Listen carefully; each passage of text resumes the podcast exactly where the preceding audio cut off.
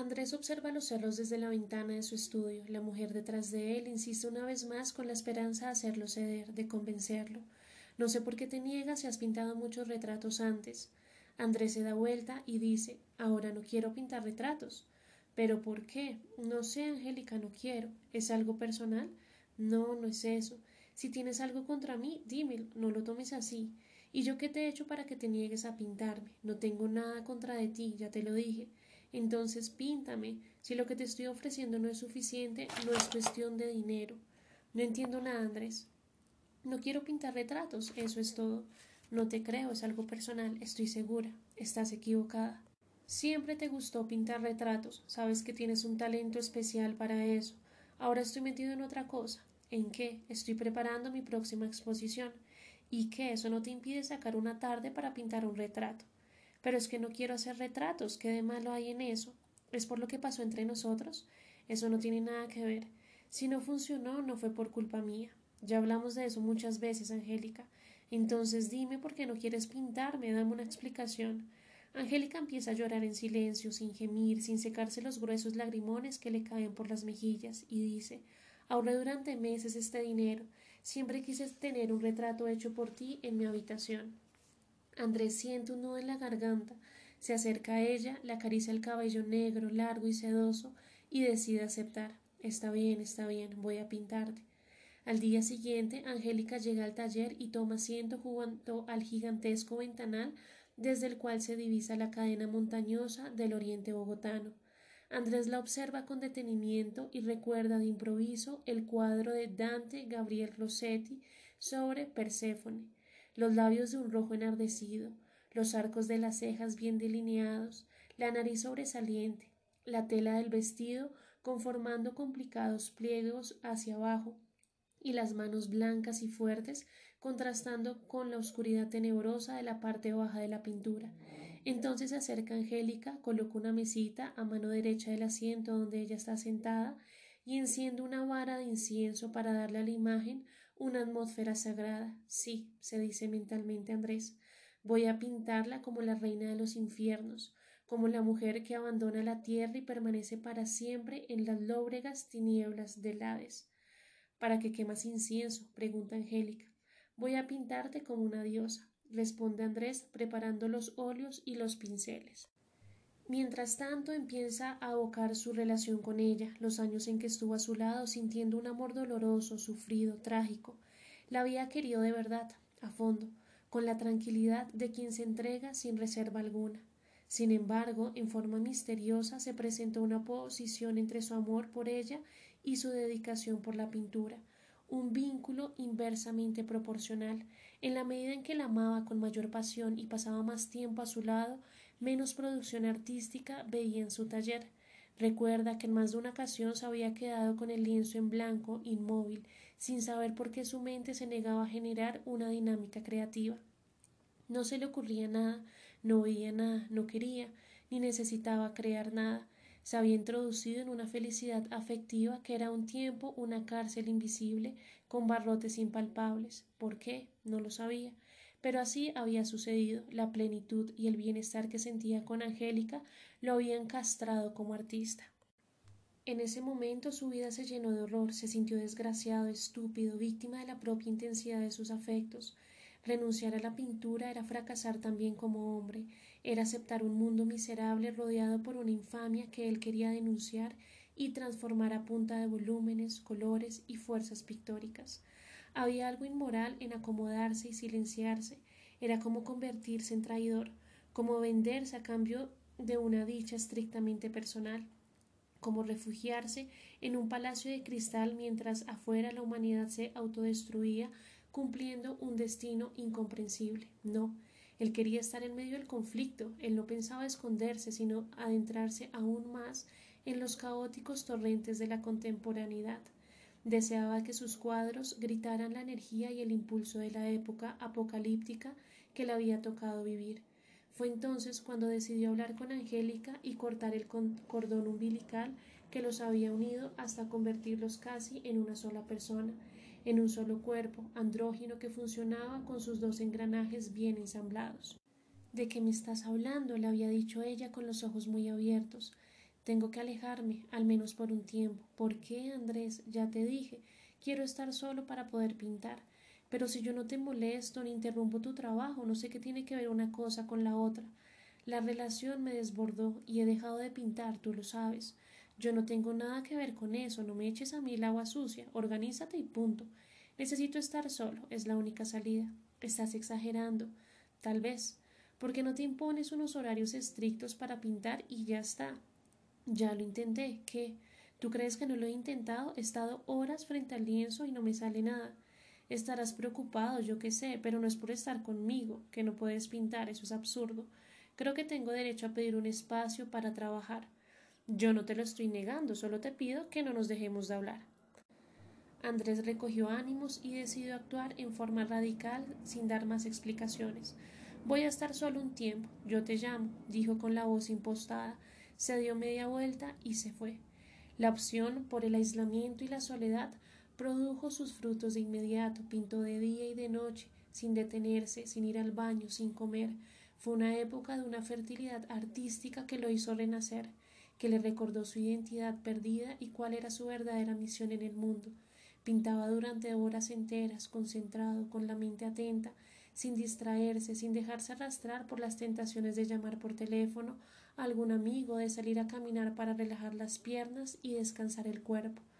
Eran jornadas de diez o doce horas seguidas, metido de cabeza entre los lienzos, las pinturas y los pinceles, como si no hubiera nada más a su alrededor, como si él fuera el último habitante de un planeta vacío y remoto.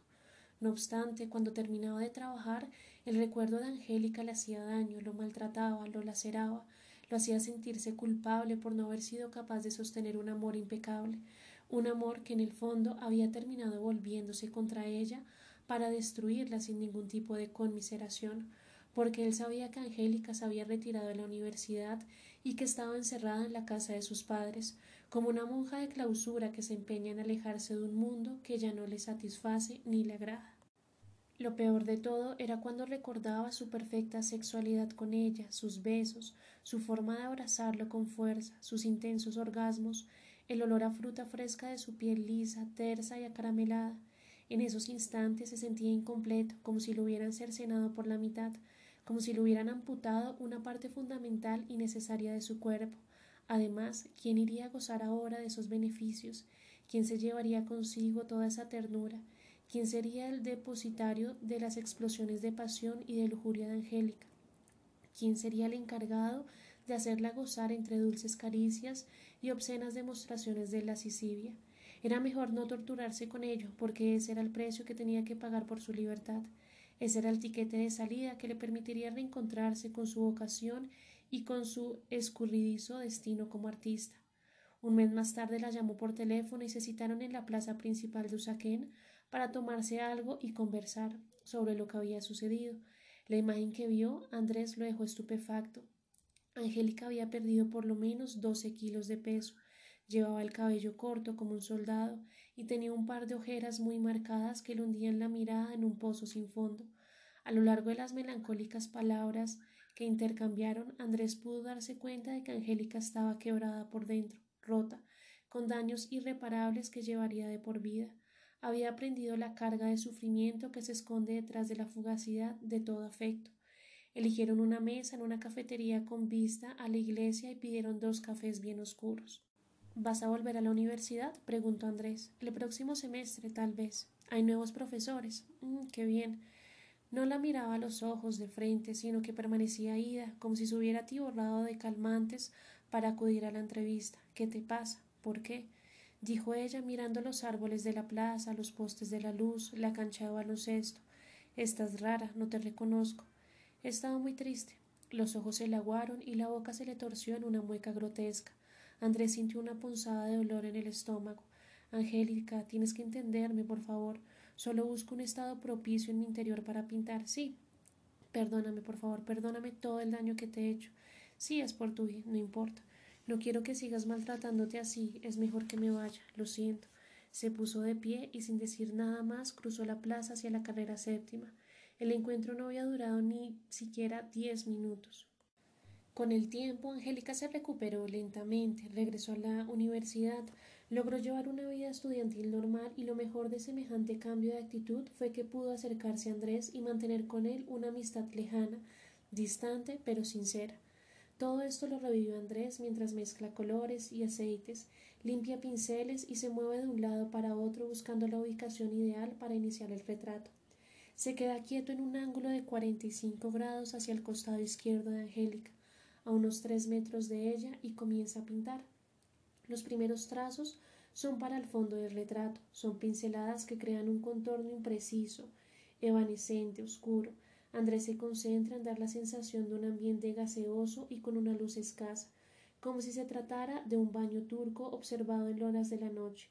Luego va delineando la forma de la cabeza de Angélica, alargada, delgada, rodeada por una cabellera espesa de un color negro azabache. Deja esbozada la parte baja del retrato, lo que corresponde al cuello y la garganta, y empieza a concentrar los rasgos de la cara. En los ojos hace un gran esfuerzo por capturar la expresión nostálgica de ella, su inclinación a una melancolía abstracta, sus objetivos, sin referente, pero al mismo tiempo una fortaleza que en lugar de invertirse en propósitos nobles y positivos, termina volviéndose contra ella misma y autodestruyéndola. Es una fuerza que no puede salir de su mentalidad introspectiva, que no permite una manifestación externa y que por lo tanto deja de ser una virtud para volverse más bien un dispositivo suicidia siempre a punto de estallar. Cuando sale de los ojos y desliza el pincel hacia las mejillas, Andrés siente mareo, punzadas que le atraviesan el cerebro como si alguien le estuviera clavando agujas de tejer en la caja craneana. Sabe que su pulso está acelerado y que está entrando en esa especie de trance que lo lanza fuera de las coordenadas establecidas por la realidad inmediata. Sin saber por qué, vislumbra el cuadro de dos cabezas cortadas de Jericho, esos rostros de cadáveres descompuestos en las horas siguientes a la ejecución, y pinta las mejillas de angélicas alteradas, putrefactas, como si hubieran resistido los rigores macabros de una tortura ejemplar. Eso convierte a Angélica Perséfone en una diosa leprosa, siniestra, carcomida por una enfermedad desconocida en medio de su reino de tinieblas. Andrés se apoya en el caballet para no caer. ¿Qué te pasa? le pregunta Angélica. Me mareo. Ella se levanta y se acerca para ayudarlo.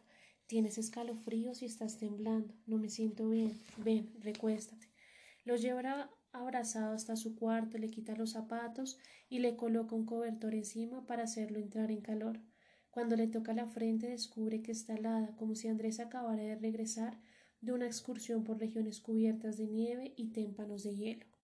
Tienes la temperatura muy baja. Sí. ¿Quieres que llame un médico? No hace falta. Puede ser algo grave. Ya me está pasando. ¿Te preparo una bebida caliente? No, tranquila. Tal vez te bajó la tensión. Eso parece. ¿No quieres nada? No, gracias. Ya me estoy sintiendo mejor. Angélica lo acompaña un rato hasta que las luces de la tarde se diluyen en un cielo nublado y negro. Tengo que irme. Gracias por todo. Yo termino el retrato y te lo llevo a tu casa. Si necesitas algo, llámame. Se inclina, le da un beso en la mejilla y sale de la habitación. Antes de abrir la puerta principal del apartamento, se acerca al estudio para echarle un vistazo al retrato. Cuando se reconoce allá, entre los efluvios malsanos del infierno y con el rostro carcomido por las llagas infectadas y repulsivas, un estremecimiento de horror le recorre el centro de la espina dorsal.